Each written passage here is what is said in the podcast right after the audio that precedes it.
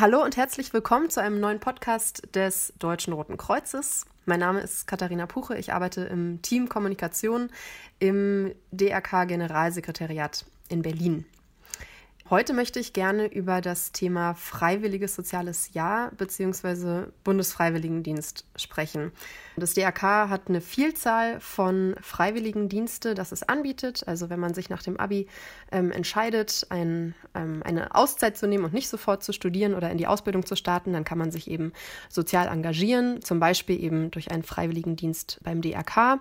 Es gibt im Inland eine Vielzahl von Möglichkeiten, zum Beispiel in Krankenhäusern, in Senioreneinrichtungen, in Kitas, Einrichtungen für Menschen mit Behinderung ähm, oder noch ganz, ganz andere Möglichkeiten, über die wir gleich noch sprechen werden.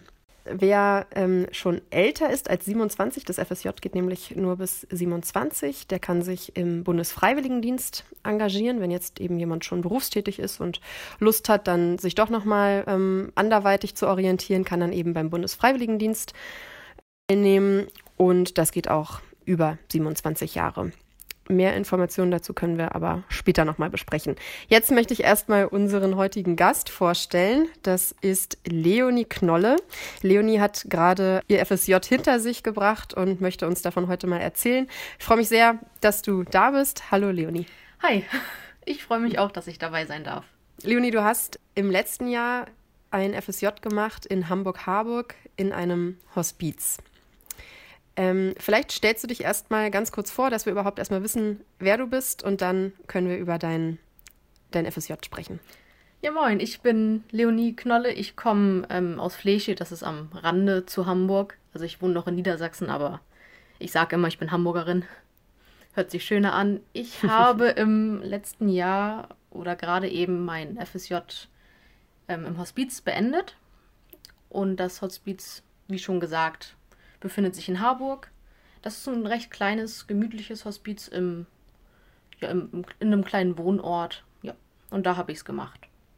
Nach dem Abi gibt es ja eigentlich viele Möglichkeiten. Also du hast letztes Jahr Abi gemacht, ne? Genau, ja. Genau, und ähm, wahrscheinlich gibt es auch viele Klassenkameraden von dir, die nach dem Abi sofort angefangen haben zu studieren so habe ich es zum Beispiel damals gemacht. Ich bin eigentlich sofort nach dem Abi äh, an die Uni gegangen und habe dann angefangen zu studieren. Es gibt auch viele, die erstmal sagen, nee, ich äh, brauche eine Auszeit, ich mache eine Weltreise oder ähm, ja, mach erstmal gar nichts. Du hast dich für ein FSJ entschieden. Wie kam es überhaupt dazu? Genau, also erstmal wollte ich nach dem, nach dem Abitur nicht direkt irgendwie zu äh, studieren. Das war für mich, das kam für mich absolut nicht in Frage. Ich wollte erstmal ein bisschen Auszeit haben vom Lernen, immer diesen Lernstress zu haben, sich dauernd mhm. hinzusetzen, wollte ich einfach nicht. Ich wollte aber auch nicht irgendwo rumreisen. Da war ich oder bin ich einfach nicht der Typ dafür, jetzt ein Jahr zu sagen, okay, ich bin dann mal weg. Mhm. Das heißt, ich wollte irgendwas Sinnvolles machen und dann kam ich halt direkt auf die Idee, ein FSJ zu machen wusste aber auch noch nicht genau wo. Ich kannte mich mit dem Thema FSJ auch gar nicht so gut aus. Und dementsprechend habe ich mich informiert, habe ein bisschen rumgeguckt, habe mit Freunden geredet, habe im Internet geguckt. Und dann bin ich irgendwann auf das Thema Hospiz gestoßen, was für mich zu dem Punkt auch noch Neuland war. Okay, das heißt, du hattest vorher tatsächlich noch gar keine Berührungspunkte mit Hospiz. Nee, gar nicht. Also ich wusste, dass es Hospize gibt. Ich wusste, was die da ungefähr machen aber einen genauen Einblick hatte ich zu dem Zeitpunkt auch noch nicht. Hm. Und das hat dann dein Interesse geweckt oder deine Aufmerksamkeit ähm, geweckt und dann hast du gesagt, auch das ähm, kann ich mir gut vorstellen, das, das mache ich mal oder gab es da noch irgendwie andere Impulse oder? Doch ja, so in etwa war es. Ich wollte nicht dieses Standard freiwillige soziale Jahr machen. Ich wollte nicht im Kindergarten arbeiten. Ich wollte zum Beispiel zu dem Zeitpunkt auch noch nicht im Krankenhaus arbeiten ich wollte irgendwo arbeiten, wo es, ja, wo es für mich irgendwie erfüllend ist zu arbeiten. Und da ich mich mit dem Thema Hospiz zu der Zeit eigentlich am wenigsten auseinandergesetzt habe, dachte ich mir, okay, das wäre dann eine gute Chance, sich nochmal weiterzuentwickeln und zu gucken, ob das für einen was ist oder nicht. Hm. Du hast ja gesagt, du, du wolltest auch das FSJ machen, einfach, du wolltest jetzt noch nicht direkt studieren, du wolltest nochmal dich so ein bisschen sozial engagieren. War das für dich das erste Mal, dass du dich sozial engagierst oder hast du ähm, schon vorher irgendwie vielleicht auch ehrenamtlich gearbeitet oder so? Also ich habe früher, was heißt früher, das war vor ein paar Jahren, noch äh, Kinder trainiert äh, beim Schwimmen und beim Tischtennis. Mhm. Das habe ich eine Zeit lang gemacht, aber irgendwann habe ich das auch aufgehört, weil ich in der Schule halt mehr lernen musste und es ging zum Abi hin und dann habe ich das halt aufgehört. Hm. Aber sozial okay. engagiert im Rahmen von Betreuung von älteren Menschen zum Beispiel, das habe ich nicht gemacht.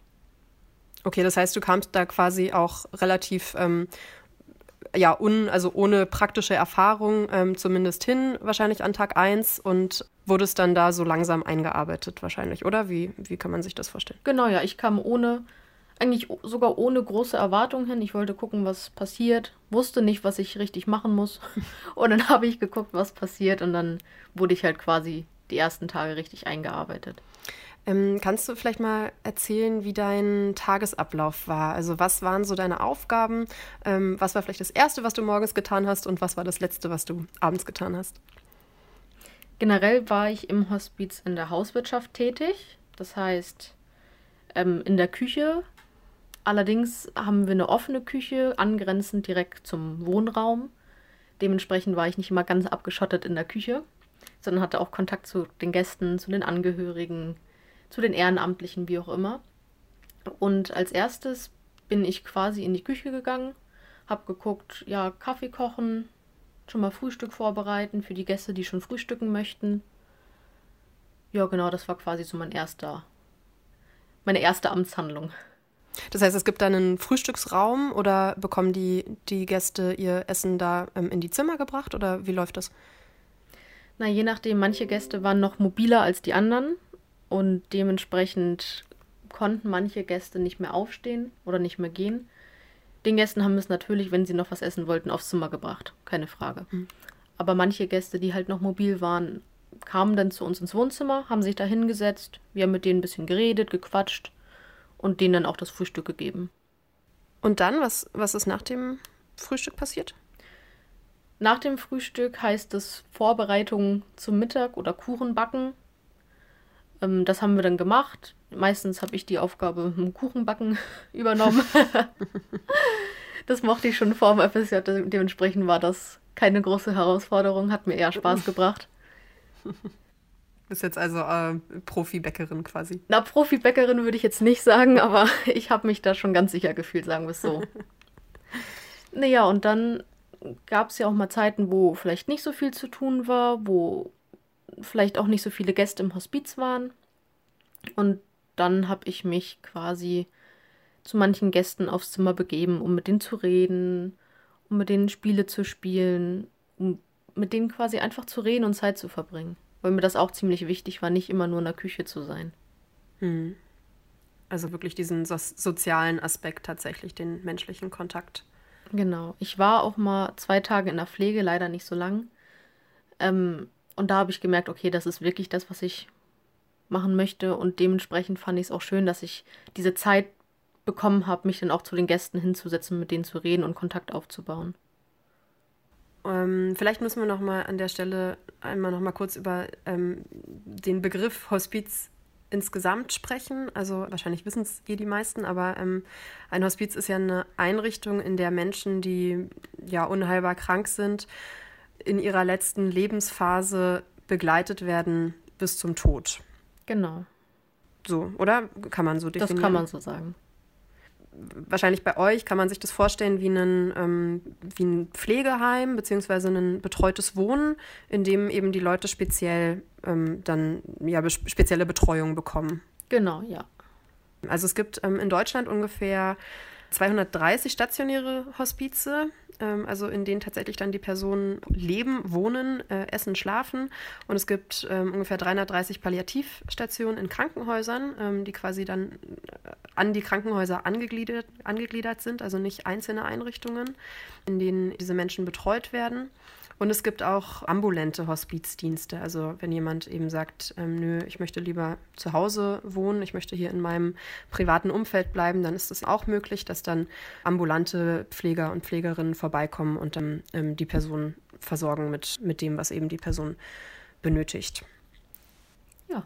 Ich glaube, es ist jetzt egal, ob ambulanter Dienst oder eben eine Einrichtung wie in der, in der du warst. Ich glaube, wenn man jetzt so den Begriff Hospiz nennt oder wenn man den hört, die meisten Menschen assoziieren ihn automatisch mit dem Begriff Tod, weil ähm, das ist eben ein Teil davon auch. Aber ich glaube, aus dieser Assoziation kommen auch eher negative Gedanken, würde ich jetzt denken. Ich glaube, das ist ähm, vielleicht auch ein Vorurteil, aber ich glaube, viele Menschen denken bei dem Begriff Hospiz eher an, an einen vielleicht dunklen Ort oder einen negativen Ort, einen traurigen Ort oder so. Wie siehst du das? Als ich die erste Idee geäußert habe, ich würde doch gern ins Hospiz gehen für mein FSJ, da haben mich die meisten meiner bekannten Freunde, Familie mit ganz großen Augen angeguckt.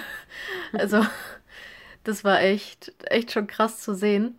Auf der einen Seite fanden die es natürlich gut, dass ich mich so engagieren möchte, aber es war trotzdem der nötige Respekt da und vielleicht auch die ein oder andere Unwissenheit, was wirklich da, was wirklich da passiert und wie, wie das Klima da ist. Weil ich glaube, niemand denkt gerne ans Hospiz, da man das halt mit dem Thema Tod und Sterben ähm, ja, identifiziert, aber naja, solche Einrichtungen muss es halt auch geben. Und für die Leute, die dann wirklich ähm, sterbenskrank sind, ist das eine sehr, sehr, sehr schöne Möglichkeit, da noch die letzten Tage zu genießen. Und darum geht es auch wirklich in einem Hospiz, dass man die Leute nochmal aufpäppelt, nochmal noch mal Überraschungen macht, nochmal zum Beispiel das auch kocht, was, was sie seit Jahren nicht mehr gegessen haben, weil, weil sie zum Beispiel im Krankenhaus nicht bekommen haben. Mhm es geht wirklich um das, noch um das Leben und nicht nur um das Sterben. Und das habe ich dann auch gemerkt, dass es absolut kein trister, dunkler, trauriger Ort ist. Wie ist denn so mh, mm, ganz allgemein die Atmosphäre, also so von der vielleicht äh, von der Einrichtung her oder vom ja, wenn man reinkommt eben, ist es eher ein, ein heller Ort, ein freundlicher Ort? Wie würdest du das beschreiben? Ich würde zuerst gar nicht denken, dass das ein Hospiz ist. Also ich man kommt rein, es ist ganz hell. Die Leute, die lachen teilweise, wenn man morgens reinkommt. Sie sind freundlich, ganz offen. Also ich würde nicht denken oder habe das erste Mal nicht gedacht, dass das wirklich ein Hospiz ist, weil es so froh und hell war. Es gibt ja, glaube ich, ähm, oder gab es bei, bei dem, in dem Hospiz, in dem du gearbeitet hast, ähm, Kerzen ne, im Eingangsbereich, wenn man reingekommen ist. Genau, wenn man durch die Tür reingegangen ist, ähm, hat man auf der linken Seite quasi so ein, so ein, so eine Art Baum, also Baum würde ich es nicht sagen, aber so Äste gesehen, woran dann Kerzen hingen. Und immer wenn ein Gast verstorben ist, wurde eine Kerze angezündet, die dann so lange anblieb, bis der Gast dann abgeholt wurde. Okay, wie, wie, wie lange dauert das? Naja, das kann von bis zu ein, zwei Stunden, aber auch bis zu 36 Stunden dauern. Okay. Je nachdem, wie schnell das die Familie zum Beispiel auf die Reihe bekommt, einen Bestatter zu organisieren, den Abtransport zu organisieren. Das manche Familien sind natürlich direkt nach dem Tod nicht so organisiert. Das ist auch verständlich. Hm, ja klar. Man muss ja dann erstmal mit dem Emotionalen erstmal fertig werden. Genau.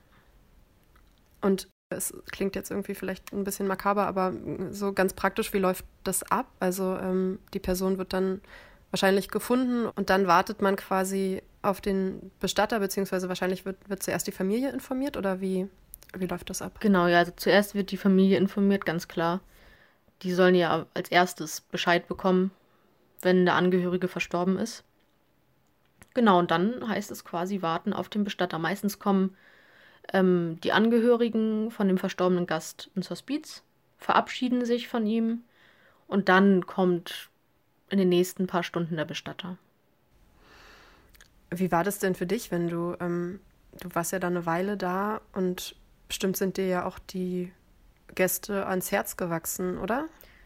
Natürlich gab es Personen, die ich mehr mochte und manche weniger. Das ist auch ganz menschlich. Man kann ja nicht jede Person gleich mögen. Mhm. auch in solcher Situation habe ich das gemerkt, dass ich nicht einfach nicht jede Person mag. Aber einige, mit denen ich dann wirklich guten Kontakt hatte und mich jeden Tag ausgetauscht habe und wir auch vielleicht intimere Sachen besprochen haben, das war, da musste ich dann auch schon mal schlucken, wenn sie dann wirklich mhm. verstorben sind, weil man baut ja irgendwie auch so eine Vertrautheit auf.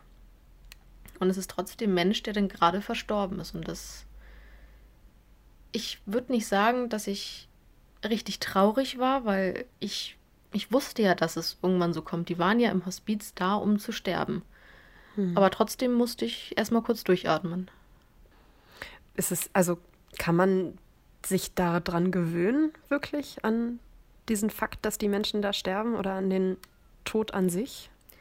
Ich glaube, an den Tod kann man sich nie gewöhnen, aber ich glaube, man kann ihn akzeptieren. Gewöhnen ist so eine Sache, dass wenn ich mich an den Tod gewöhnen würde, würde es ja bedeuten, dass ich, dass ich den Tod irgendwie in Ordnung finden würde. Hm. Ich akzeptiere ihn und das bedeutet quasi, dass ich, dass ich ihn so annehme, wie er ist. Dass ich weiß, dass wenn er kommt, dass es in Ordnung ist, es trotzdem aber immer noch bei jedem Menschen schade finde, wenn er stirbt.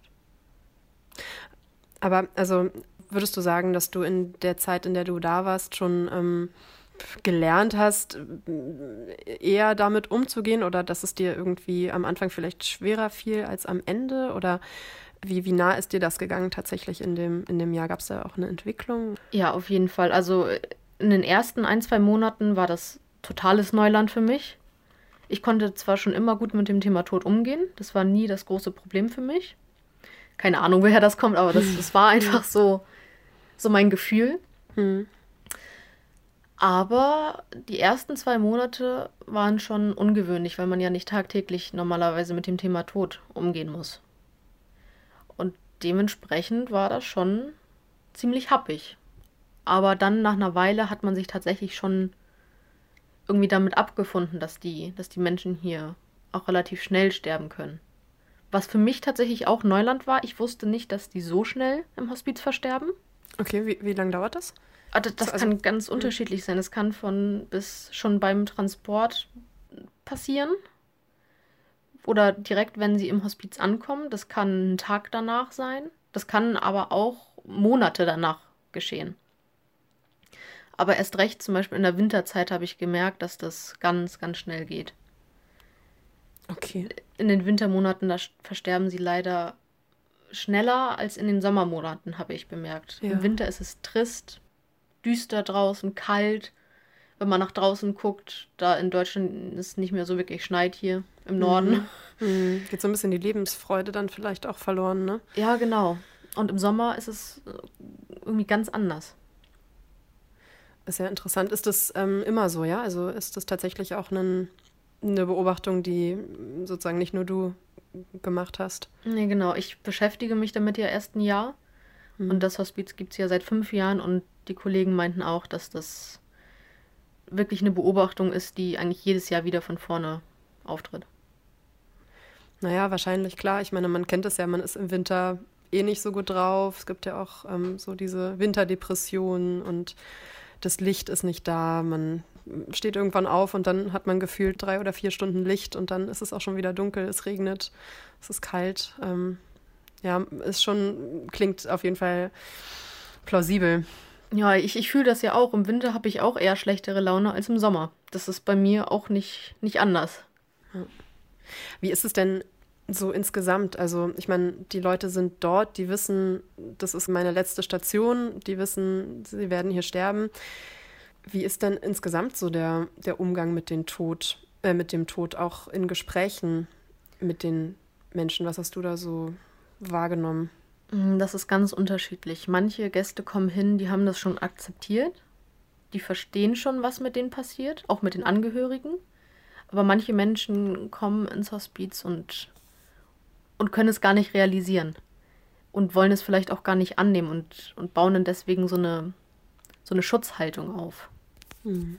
Wollen das alles abstreiten, sagen, sie sind gar nicht so krank. Und bei solchen Personen bedarf es dann ziemlich an Einfühlungsvermögen, um das irgendwie schonend klarzumachen, dass es höchstwahrscheinlich hier die letzte Station im Leben ist.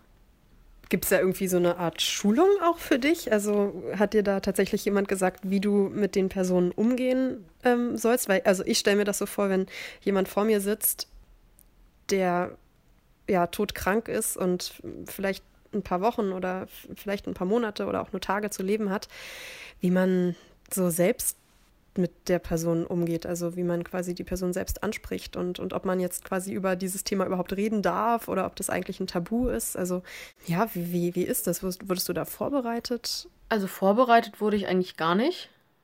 Also ich habe jetzt irgendwie nie Schulungen mitgemacht, auch am Anfang nicht, wie ich mit den Menschen umgehen muss. Es kam einfach so alles intuitiv. Das heißt, ich habe mich einfach mit denen unterhalten, als, als wären sie nicht schwerst krank. Als wären sie in Anführungszeichen ganz normale Menschen, mit die, die jetzt vor mir sitzen und mit denen ich, mit denen ich mich jetzt unterhalte. Und wenn dann von denen aus das Thema Tod aufkam, dann habe ich natürlich auch mit denen darüber geredet. Aber ich habe das immer so gehandhabt, dass ich nicht von mir aus auf dieses Thema zu sprechen komme, weil ich glaube, nicht jede Person reagiert so positiv darauf, wenn man damit anfängt. Ist ja auch ein sehr privates Thema, also super ja, intim. Eben, ja, eben. Und dementsprechend habe ich halt nicht, nicht immer direkt damit angefangen, sondern einfach ganz normal ein Gespräch geführt, mhm. wie wir jetzt gerade quasi. Mhm. Nur nicht über das Thema. Ja, ja, verstehe. Naja, gut, man will ja auch nicht, ähm, glaube ich, wenn man die Person ist, den ganzen Tag daran erinnert werden, ähm, warum man eigentlich da ist. Oder es gibt ja auch noch, es gibt ja trotzdem auch noch andere Dinge im Leben. Man lebt ja noch und ähm, man wartet ja nicht, nicht hauptsächlich auf den Tod, sondern es geht ja genau darum, was du auch gesagt hast, dass versucht wird, den Menschen noch ein super schöner Lebens, äh, ein super schönes Lebensende zu ähm, bereiten. Und deswegen will man ja wahrscheinlich auch nicht die ganze Zeit diesen Fokus ähm, auf dem Lebensende haben, quasi. Ja, genau, weil noch leben sie ja. Mhm. Dementsprechend muss man ja nicht quasi jeden Moment damit verbringen, über den Tod zu reden.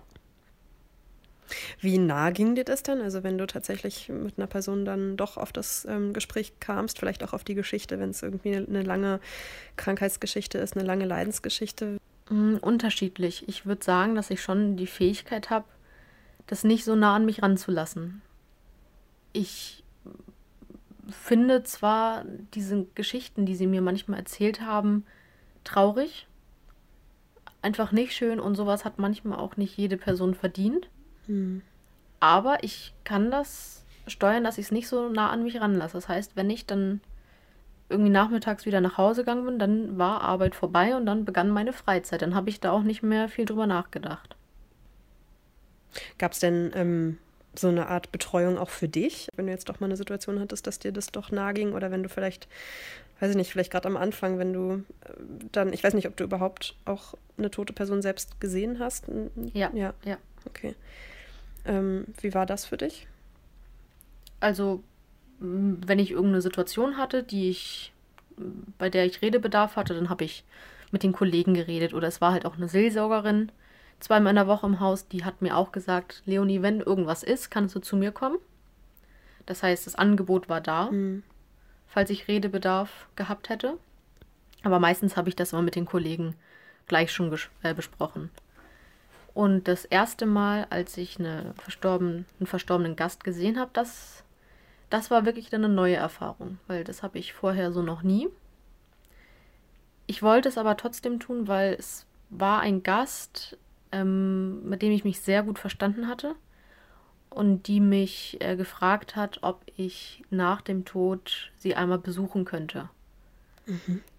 Und dementsprechend habe ich mich überwunden und bin dann nach dem Tod quasi zu ihr ins Zimmer gegangen und habe mit ihr kurz geredet und ab dem Moment fand ich es in Ordnung. Ich glaube, man stellt sich es immer viel dunkler und gruseliger vor, aber ist es gar nicht. Ich hatte da auch ein, ein falsches Bild. Mhm. Also, wie würdest du es beschreiben? Ist es ähm, eigentlich so, als wenn die Person schlafen würde, oder? Genau, es ist ruhig, es ist friedlich, das Zimmer ist schön hergerichtet und es sieht wirklich aus, als würde die Person, Person, ja, schlafen. Genau. Du hast ja vorhin schon gesagt, dass man quasi, also dass das Hospiz eben vor allem dafür da ist, einen, ähm, eine schöne Zeit den Menschen zu bereiten. Und dass es vielleicht Gerichte gibt, die die, die Person lange nicht gegessen ähm, hat, irgendwelche Überraschungen oder so. Es gibt ja wahrscheinlich auch Situationen, in denen klar ist, dass die Person in sehr, sehr naher Zukunft stirbt, also vielleicht heute oder morgen. Mhm. Wie bereitet man einen schönen Abschied oder was, was habt ihr da so gemacht, um quasi die Person, ja, um der Person vielleicht noch einen schönen letzten Abend ähm, zu bereiten, wenn man das so sagen kann? Also das ist ganz unterschiedlich. Manchmal, erst recht ich, ich hatte ja nicht immer so den Kontakt wie zum Beispiel die Pfleger. Ähm, ich zum Beispiel kannte nicht immer alle Gäste oder ich kannte auch manche Angehörigen von den Gästen nicht mehr, sodass ich auch nicht mehr fragen konnte, was liebt diese Person? Hm. Was hat sie schon immer mal gern gemacht oder solche Fragen. Aber wir hatten es schon oft, dass entweder die Angehörigen gekommen sind, dann den Abend noch da waren oder dass wir was vorgelesen haben, damit sie ruhig und behütet einschlafen. Wir saßen an, an deren Bettkanten und haben einfach nur Händchen gehalten. Also solche kleinen Sachen. Und wenn die Personen tatsächlich noch was essen konnten, dann haben wir das Essen so zubereitet, dass die Person das essen konnte. Sei es denn püriert oder noch ganz. Hm. Bis zu welchem Punkt warst du denn meistens da? Also ich meine, du warst ja ähm, FSJlerin, das heißt, du hast zwar einen Gehalt bekommen, aber warst ja jetzt quasi keine ausgebildete ähm, Pflegekraft. Wie viel durftest du dann tatsächlich machen oder wie, wie lang warst du dann tatsächlich auch da in solchen Fällen? Also sowas wie Medikamenten geben oder Spritzen geben, das natürlich nicht. Hm. Das durfte ich gar nicht, da hatte ich keine Ausbildung zu. Das heißt, das kam absolut nicht in Frage. Aber mal Medikamente geben, die mir die Pfleger gegeben haben, die ich dann aufs Zimmer bringe, zum Beispiel das Jahr. Hm. Ähm, und dann war ich halt so in so Seelsorgemomenten da. Vielleicht in solchen Momenten, wo die Pfleger auch nicht so viel Zeit hatten, mit den Gästen zu reden, dann war ich ab und zu da. Hm. Ich würde sagen, das war so mit meiner Aufgabe. Also in der Pflege generell war ich ja nicht lange, aber wenn in der Küche nichts los war, dann habe ich mich meistens zu den Gästen hingesetzt und dann mit denen geredet. Also man versucht schon auch wahrscheinlich die, die Gäste ähm, auch beschäftigt zu halten den Tag über, ne? Genau, ja, zumindest die, die es noch können oder die es noch wollen. Hm. Was macht man noch so? Was gibt es so für Aktivitäten? Im, also vielleicht auch Gruppenaktivitäten mit anderen? Na, da waren öfters so Hafenmusikanten, also da wurde oft Musik gespielt oder Klangschalentherapie. Das kann ich gar nicht so genau sagen, weil das war halt immer nachmittags, wenn ich schon nicht mehr da war. Ah, okay. Aber es waren oft Musikgruppen da, Hm. die dann für Unterhaltung gesorgt haben oder manchmal sind wir auch oder Ehrenamtliche mit den Gästen, die es noch konnten, spazieren gegangen, weil die ja auch nicht so oft rauskommen, alleine. Hm. Ja, solche Aktivitäten. Wie alt oder jung waren denn die Gäste im Schnitt oder was war der älteste und der jüngste Gast? Also, ich weiß, dass vor meiner Zeit auch schon welche waren, die knapp 30 Jahre alt waren. Aber in meiner Zeit waren sie zwischen, zwischen 40 und 85 war, glaube ich, alles dabei. Also man kann sagen, im Durchschnitt eher älter, eher Ü60. Aber es gab natürlich auch immer Ausreißer nach unten. Weil eine Krankheit kann halt jeden treffen. Es kann mich, dich, aber auch einen 80-Jährigen treffen. Ja, ja absolut. Gibt es auch einen sarkastischen, humorvollen Umgang mit dem Tod, der vielleicht leichter fällt, als jetzt immer in einer traurigen Art und Weise oder ja, unglücklichen Art und Weise darüber zu sprechen? Ja, also ich hatte einmal einen Gast, äh, eine Frau, das mit, das war noch relativ in der Anfangszeit. Sie hatte genauso einen Galgenhumor wie ich manche und das war ganz neu für mich, weil ich dachte, in so einem Umgang darf man niemals mit den Gästen reden. Und dann habe ich, bin ich jeden Morgen zu ihrem Zimmer gegangen und dann haben wir tatsächlich gefragt, na, wie geht's? Und sie so, ja, scheiße, wie immer. Ich so, ja, okay, sieht man. So. und das hat ihr tatsächlich mehr Freude bereitet, als anders darüber zu reden. Ja, das Ganze nicht so ernst nehmen, weil die Situation ist ja schon ernst genug eigentlich. Genau, ja, und das, da war ich auch zuerst überrascht. Und das war auch so ein bisschen befremdlich, muss ich sagen, so zu reden, obwohl ich manchmal auch so darüber gedacht habe. Aber das dann wirklich so auszusprechen, das, das fand ich dann irgendwie auch sympathisch. Ja, klar, aber die Leute sind natürlich alle unterschiedlich. Ne? Ja. Da, ähm, aber ja, also äh, insgesamt ähm, gab es denn auch viele, ja, ich sag mal, lustige Momente, also im täglichen Umgang mit den Leuten? Ja, das waren immer so kleine lustige Momente, irgendw irgendwelche sie sich dann ganz darüber aufgeregt haben und am Ende ist es dann im, im Lachflash ausgeartet. Hm. Es, also ich kann jetzt eigentlich gar nicht so richtig einen expliziten Moment rausnehmen, wo es lustig war, weil es halt sehr oft spaßig war bei uns. Mhm. Okay, also eher, würdest schon eher sagen, ein ähm, spaßiger Job überwiegt als jetzt, sage ich mal, das ähm, ja traurige, weil eben auch täglich wahrscheinlich die Menschen gestorben sind. Ja, auf jeden Fall. Habe ich zumindest so empfunden. Mhm. Hat das dein Verhältnis zum Leben geändert, im Hospiz zu sein? Oder ähm, ich frage vielleicht erstmal andersrum, hat deine Zeit im Hospiz dein Verhältnis zum Tod verändert? Ja, also es ist, mein Verhältnis zum Tod wird offener. Ich glaube, wenn etwas im privaten Rahmen passieren sollte, dann kann ich es vielleicht besser akzeptieren, weil ich den Tod mehr akzeptiere. Mit all seinen Facetten, dass ich, ich, ich verstehe jetzt mehr, okay, es ist menschlich, dass man stirbt. Das ist nicht unbedingt was Schlimmes, es kann auch was Erlösendes sein. Und dementsprechend bin ich da offener gewesen, was dann auch dazu führt, dass ich, dass ich im Leben versuche, nicht so viel zu meckern, dass es eigentlich zu schade ist, die ganze Zeit irgendwie wegen, keine Ahnung, wegen dem Wetter zum Beispiel rumzumeckern, weil es viel Wichtigeres gibt im Leben als das Wetter. Hm. Ja, natürlich. Ja, man sagt das immer so, ne? Irgendwie genieße den Tag und nicht so viel meckern und so, aber in der Umsetzung finde ich es dann oft doch ganz schön schwierig. Das stimmt, merke ich auch. Manchmal ertappe ich mich auch, wenn ich mich irgendwo wieder für aufrege, was eigentlich absolut keine Bedeutung hat. eigentlich auch gar keinen Sinn macht, sich jetzt darüber aufzuregen. Aber ja, ist ganz oft Zeitverschwendung. Ne? ja, aber, aber es muss auch mal raus. Es baut ja. sich ja auch so ein innerlicher Druck auf und den muss man mal rauslassen. Ja, das stimmt. Manchmal macht Meckern auch Spaß. das stimmt, okay. Also das wäre nämlich jetzt meine nächste Frage gewesen, ähm, ob sich dein Verhältnis zum Leben auch geändert hat. Also ob du eine andere Einstellung hast ähm, zum Leben durch deine Erfahrung mit dem Tod. Ja, hat sich. Also nicht, nicht um 180 Grad.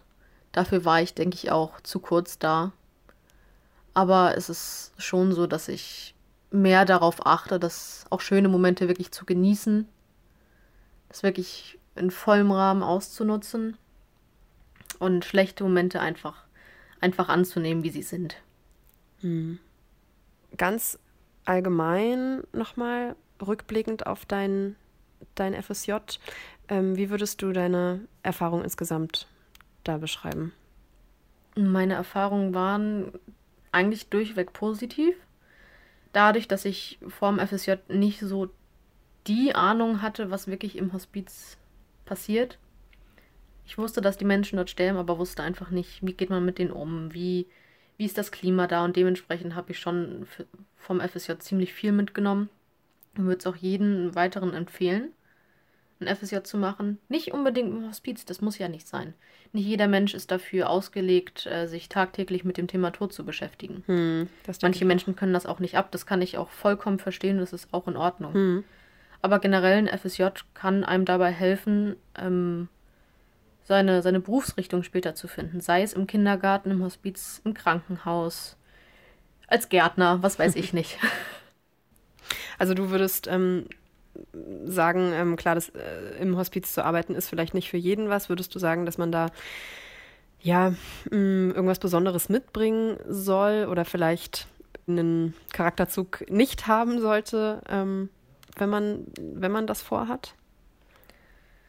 Ich glaube, um im Hospiz arbeiten zu können, darf man ähm, oder, oder muss man quasi einen gewissen Sarkasmus mitbringen. Mhm. Darf aber nicht alles zu sehr an sich ranlassen. Weil wenn man alles an sich ranlässt, jeden einzelnen Tod oder jeden einzelnen Schicksalsschlag, ich glaube, dann geht man selbst unter. Das heißt, so im Nachhinein, du würdest es auf jeden Fall nochmal machen oder würdest du sagen, nee, ähm, einmal reicht? also ich muss sagen, ich war froh, als das FSJ dann vorbei war, weil man ist halt trotzdem immer noch FSJlerin. Mhm. Das heißt, man kann halt nicht die Aufgaben immer machen, die zum Beispiel eine ausgebildete Pflegefachkraft machen darf. Aber für dieses Jahr war das wirklich, wirklich schön. Und ich könnte mir auch vorstellen, später in, im Hospiz zu arbeiten. Mhm. Aber halt nicht als FSJlerin, sondern als wirklich ausgebildete Pflegefachkraft. Du bist ja jetzt mit dem FSJ fertig. Ähm, wie geht es jetzt beruflich für dich weiter?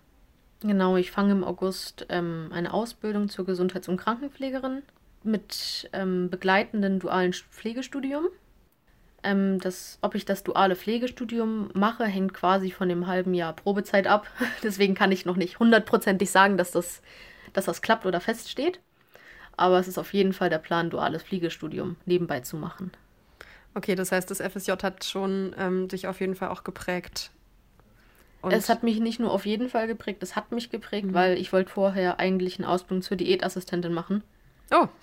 Da ich dann jetzt ja, ja, genau, komplett anders. Da ich dann jetzt aber auch in der Küche gearbeitet habe und gesehen habe, okay, nee, doch nicht. und dann in der Pflege tätig war, was vorher eigentlich absolut nicht mein Plan war. Ich habe gesagt, nee, Pflege ist nichts für mich. Und das hat sich dann herausgestellt, dass es doch was für mich ist, wo ich auch ganz überrascht war. Mhm. Ja, hat sich quasi das FSJ total gelohnt, weil ich glaube, ich hätte in der Ausbildung zur Diätassistentin irgendwann gemerkt, das ist nichts für mich und hätte mich komplett neu orientieren müssen. Und so wurde mir dieser Schritt quasi erspart. Super.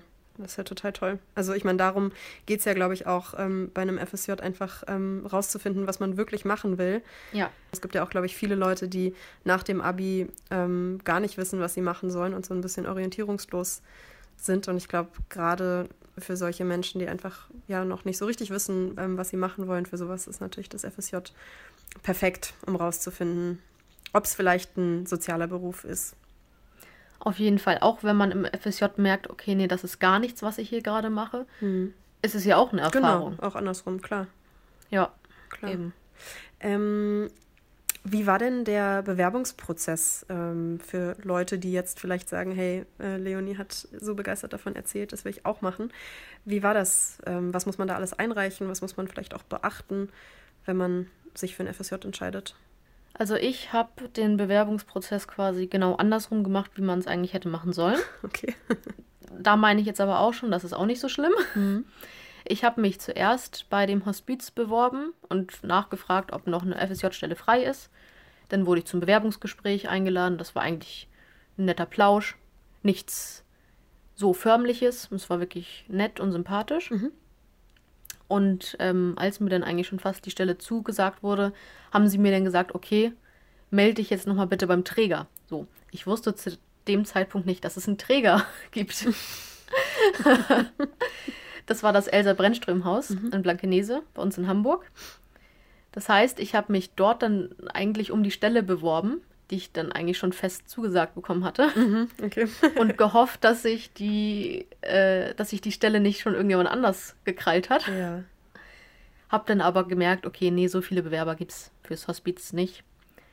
Sodass das kein Problem war, dass ich jetzt mich so rum beworben habe. Aber eigentlich sollte man sich zuerst beim Träger ähm, melden, der dann die FSJ-Stellen vergibt genau, wenn jetzt jemand sagt von den Zuhörern, hey, das klingt total spannend, das will ich auch machen, ich will sozusagen den formalen Weg gehen und äh, erstmal gucken, was es überhaupt gibt, kann auf www.freiwilligendienste.drk.de gehen. Ähm, da gibt es eine Karte, auf der alle Träger in Deutschland zu finden sind. Und dort findet man dann auch schon die verschiedenen Einsatzorte. Also ob es jetzt ein Hospiz ist oder ein Kindergarten, ein Krankenhaus, äh, was auch immer. Und dann kann man sich eben einfach beim Träger melden und über den passenden äh, Einsatzort sprechen und dann eben die Bewerbungsunterlagen abgeben und dann ein ganz entspanntes Gespräch führen, so wie Leonie es äh, gemacht hat im Bewerbungsgespräch. und der Beginn der FSJ ist am 1. September, aber bewerben kann man sich das ganze Jahr über. Also es gibt da jetzt keine Bewerbungsfrist oder so. Aber meistens beginnen dann eben die Freiwilligendienste am 1. September. Okay. Leonie, vielen, vielen, vielen Dank für das tolle Gespräch. Gerne, gerne. Und danke auch für deine Offenheit. Das ist ja ähm, ein Thema, über das man vielleicht nicht jeden Tag redet. Das stimmt. Deswegen freue ich mich total, dass du Zeit hattest und dass wir ähm, ja so offen darüber sprechen konnten. Und wer jetzt noch Fragen hat äh, zu dem Thema, kann sich gerne per Mail melden ähm, an podcast.drk.de. Ansonsten gibt es auch alle äh, relevanten Infos zu dem Thema unter www.freiwilligendienste.drk.de. Leonie, vielen, vielen Dank äh, nochmal und ich wünsche dir alles Gute für die Zukunft und für deine Ausbildung. Ich bin mir ganz sicher, du wirst das Probe-Halbjahr äh, mit Bravour bestehen. ähm, Dankeschön, ich hoffe doch. mit deiner Erfahrung mache ich mir da äh, gar keine Sorgen. Ich glaube, da kann nichts mehr schiefgehen. Wir werden sehen, aber ich bin da auch ganz positiv. Ich danke dir und verabschiede mich. Bis bald. Jo, tschüss.